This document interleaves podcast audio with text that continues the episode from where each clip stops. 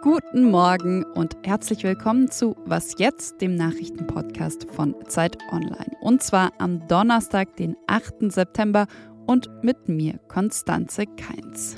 Wir schauen aufs Infektionsschutzgesetz. Da scheint so ein bisschen was von allem drin zu sein. Heute soll es im Bundestag verabschiedet werden. Außerdem im Podcast erst Corona, jetzt die Energiekrise. Bleiben die Hörsäle im Winter kalt oder manche Unis sogar komplett zu? Wie immer starten wir aber erstmal mit den kurzen Nachrichten. Ich bin Matthias Peer. Guten Morgen. Der ukrainische Präsident Volodymyr Zelensky meldet Erfolge bei der Gegenoffensive im Osten des Landes. Details hat er zwar nicht genannt, es gibt aber Berichte russischer Kriegsreporter, wonach die Ukraine mehrere Ortschaften zurückerobert haben soll. Die USA, Deutschland und andere Verbündete beraten heute auf der US-Luftwaffenbasis in Rammstein, wie sie die Ukraine im weiteren Kriegsverlauf am besten unterstützen können. Der sogenannten Ukraine-Kontaktgruppe gehören rund 50 Staaten an. Auf deutscher Seite nimmt an den Gesprächen Verteidigungsministerin Christine Lamprecht teil. Angesichts der Energiekrise sichert Bundeswirtschaftsminister Robert Habeck Unternehmen weitere Hilfen zu.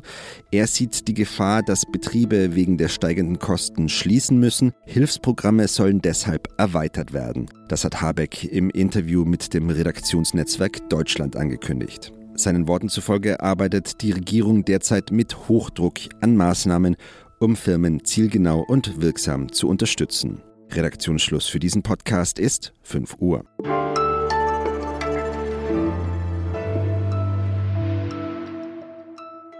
ein bisschen strenger, aber auch ein bisschen lockerer, ja, irgendwie so ein bisschen was von allem eben. Das scheint das neue Infektionsschutzgesetz mit drin zu haben.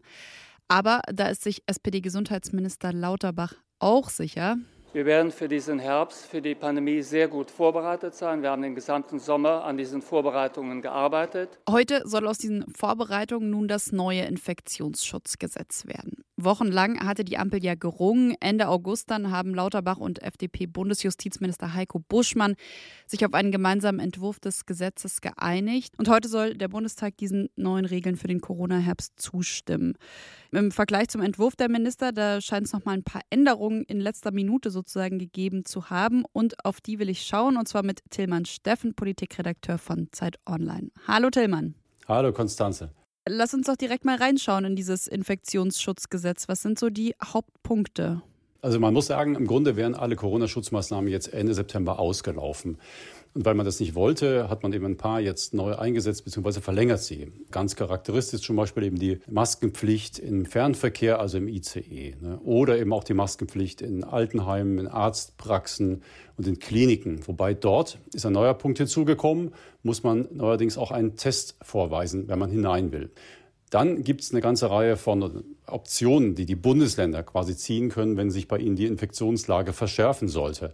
Da können Sie zum Beispiel auch in Bussen und Bahnen die Maskenpflicht fortsetzen, also im ÖPNV. Oder Sie können sie auch in Innenräumen wieder einführen, was dann auch das Einkaufen betreffen würde. Jetzt hast du die Maskenpflicht im Zug schon angesprochen. Dieses Gesetz scheint aber ja auch einige, ich nenne es mal, innere Widersprüchlichkeiten zu haben. Denn zum Beispiel beim Fliegen, da muss man keine Maske tragen. Wie bewertest du das? Ja, das ist in der Tat genau so ein Punkt, der in letzter Minute quasi noch geändert wurde. Und zwar auf Betreiben der FDP. Offensichtlich haben da auch Interventionen der Luftfahrtbranche Erfolg gehabt. Die Airlines zum Beispiel, die sagen ja, die Luft in einem Flugzeug, die wird binnen drei Minuten einmal komplett ausgetauscht. Ich habe da mit einem Forscher gesprochen, der sagt einfach ganz klar, nein, das funktioniert so nicht. Die Luft verwirbelt auch. Das dauert wesentlich länger.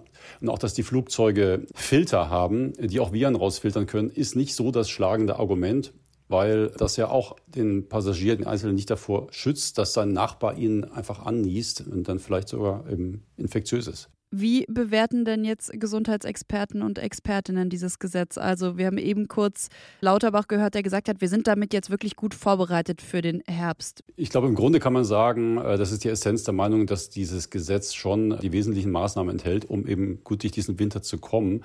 Was nicht davon ablenken soll, dass es durchaus ein paar Widersprüche und Fragen gibt. Es gab ja Anhörungen im Bundestag äh, von Verbänden und auch Einzelsachverständigen, die dann auch angezweifelt haben, dass zum Beispiel die Maskenpflicht im Restaurant von der Tür zum Tisch nicht unbedingt jetzt das Mittel ist, was eine große Wirkung entfalten dürfte.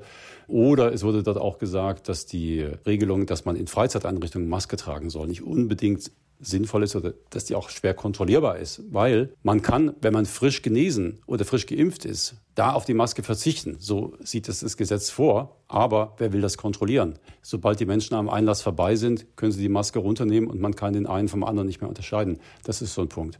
Hinzu kommt ein dritter. Juristische Begrifflichkeiten sind sehr schwammig gehalten. Zum Beispiel, was eine konkrete Gefahr für das Gesundheitswesen bedeutet, bei der man dann eben schärfere Maßnahmen freischalten könnte. Das ist überhaupt nicht definiert und wird den Ländern quasi komplett überlassen und die sind da entsprechend unsicher. Alles klar. Vielen, vielen Dank für all deine Informationen, Tillmann. Und den Text von meinem Kollegen, den finden Sie auf Zeit Online. Danke dir. Sehr gerne. Tschüss.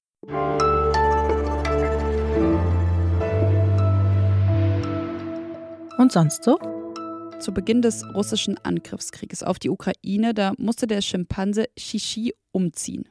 Teile seines Zuhauses, nämlich ein Tierpark im Nordosten der Ukraine, die drohten einzustürzen. Seitdem lebt er in einem Zoo in Kharkiv und hat sich diese Woche mal so einen kleinen Stadtspaziergang erlaubt. Aus dem Zoo ausgebüxt lief er vorbei an Häusern und Autos bis zum Freiheitsplatz im Zentrum der Stadt. Und erst als es dann zu regnen begonnen hat, da hat der Affe eine Zoomitarbeiterin näher kommen lassen. Ja, lag vielleicht auch daran, dass sie eine knallgelbe Regenjacke dabei hatte. Die hat er dann schnell angezogen. Es gab noch eine Umarmung. Und dann hat die Zoomitarbeiterin mit Kollegen den Schimpansen auf einem Fahrrad zurück zum Zoo geschoben. Es gibt ein Video von dem Ganzen, das habe ich Ihnen verlinkt. Und ich finde, wenn Sie irgendwie so was Schönes zum Anschauen, einen guten Start in den Tag brauchen, dann schauen Sie sich das doch mal an.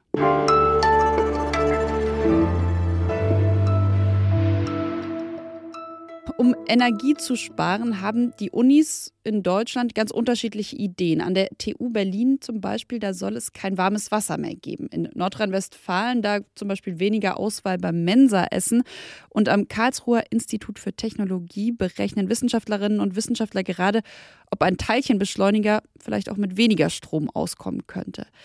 Was eine Umfrage des Spiegels aber auch gezeigt hat, einige Bundesländer, die erwägen sogar, ihre Unis und Hochschulen komplett zuzulassen, eben um Energie zu sparen. Lockdown geht auch ohne Corona, schreibt bzw. kommentiert meine Kollegin Annalena Scholz, Wissensredakteurin in der aktuellen Zeit. Und genau darüber will ich mit ihr sprechen, über ihren Kommentar. Hallo Annalena. Hallo, Konstanze. Eigentlich gehören ja Hochschulen und Unis zu diesen sogenannten geschützten Kunden. Also zum Beispiel gehören da auch ja Krankenhäuser oder Supermärkte dazu. Warum steht denn jetzt trotzdem im Raum, dass einige zumindest im Winter schließen könnten? Die Bundesnetzagentur hat vergangene Woche zugesichert, dass Schulen und Hochschulen eben geschützte Kunden sind. Das heißt, die kriegen Energie.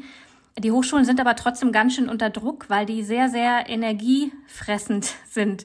Also Labore, technische Geräte, Teilchenbeschleuniger, aber auch Mensen und Hörsäle fressen natürlich unglaublich viel Energie.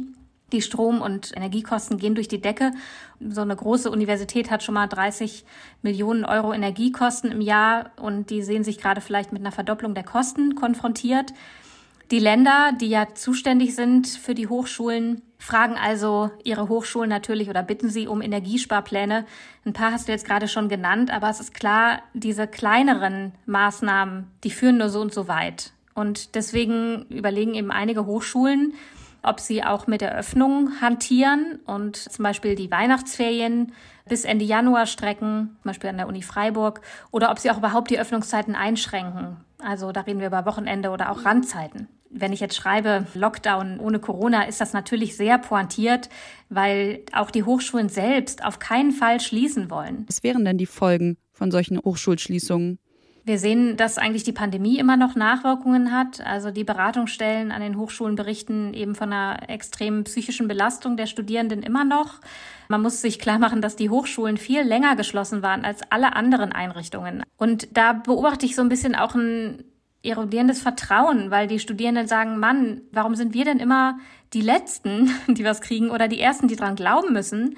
Die Erwartungen der Gesellschaft an die Studierenden und die Hochschulen, die Wissenschaft sind ja extrem hoch. Ja, also da sollen die Fachkräfte herkommen, die sollen irgendwie die Welt retten für uns. In dem Augenblick aber, wo eine Krise ist, werden die schnell zur Disposition gestellt Und sogar wenn man schon die Öffnungszeiten einschränkt, hat das Folgen, denn die Studierenden müssen dann irgendwo anders hin und das ist natürlich eine sozial ungerechte Verlagerung von Kosten. Wenn die Studierenden nicht in die Hochschule können, dann müssen sie eben zu Hause sitzen und dafür Energie bezahlen. Und ähm, ich finde das Signal einfach fatal. Wir können schlecht immer von Bildung reden, aber dann nichts da rein investieren. Vielen, vielen Dank für das Gespräch, Annalena. Gerne. Und das war's schon wieder von Was jetzt, zumindest an diesem Donnerstagmorgen. Heute Nachmittag, da gibt es wie immer noch das Update, heute mit meiner Kollegin Munja Maybock. Und Sie können uns schreiben an wasjetzt.zeit.de. Tschüss, machen Sie es gut.